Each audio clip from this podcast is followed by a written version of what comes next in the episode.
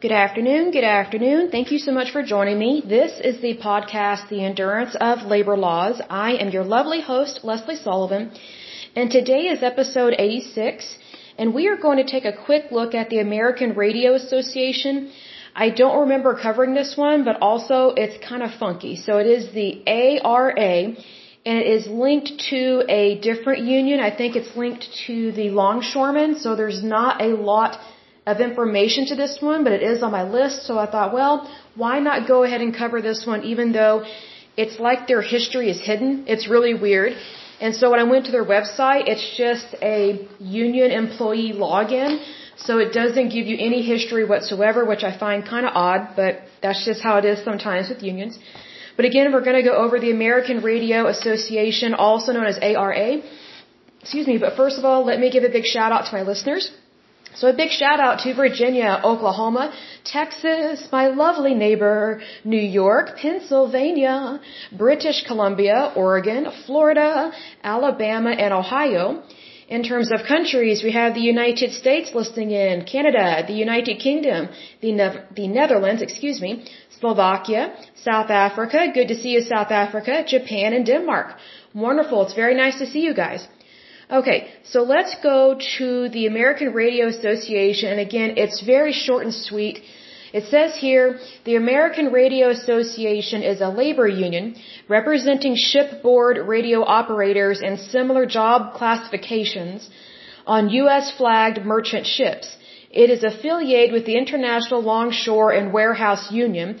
Although ILWU has left the AFL-CIO, the American Radio Association continues to be a part of the Labor Union Federation.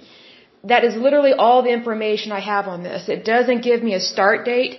It doesn't tell me when they merged necessarily with the Longshore and Warehouse Union, and we may have gone over that more specifically when I was researching the International Longshore and Warehouse Union, but I just find this kind of odd that whenever I go to the American Radio Association website, it, it gives me nothing. It's it's just a, a login for union employees, which is really odd because usually, usually what I find when I research these unions, it it, give, it gives a history.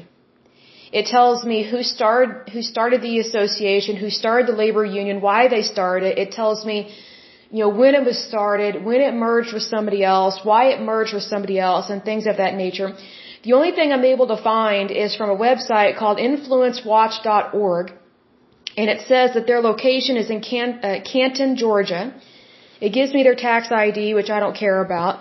It says they are tax exempt status, a 501c5 organization, and their budget as of 2017, their revenue is $514,223. Their expenses were $267,000 or $604, excuse me. So $267,604. Their assets is $716,748. So I just wonder if they merged for for the sake of money. I'm not really sure. I find it kind of odd, but that is it to this one. And let me double check and see if the International Longshore and Warehouse Union tells me anything. It says here the International Longshore and Warehouse Union is a labor union which primarily represents dock workers on the west coast of the United States, Hawaii, Alaska, and in British Columbia, Canada. So that one, whoa, they have way more money. Okay, their location is in San Francisco, California.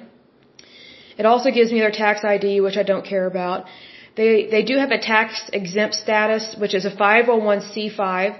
Their budget for 2016, it says their revenue was seven, a little over 7.6 million dollars. Their expenses were a little over 6.5 million, and their assets are a little over 8 million dollars. So sometimes these labor unions they merge with each other um, for the sake of having more power in regards to their contracts, and it also deals with monies because if you're kind of a a teeny weeny labor union. Nothing against you, not by any means. I still think you're great. But these larger unions, sometimes they kind of gobble up these smaller ones, and then it's like they don't want you to know the heritage of the smaller ones, which I find kind of disheartening because every endeavor starts small. I don't care how big it gets, but you know, every endeavor has a beginning, and I think we should know about it, but with the American Radio Association, it just seems kind of hidden. But anyway, that is it for this particular podcast. So until next time, I pray that you're happy, healthy, and whole, that you have a wonderful day and a wonderful week. Thank you so much. Bye bye.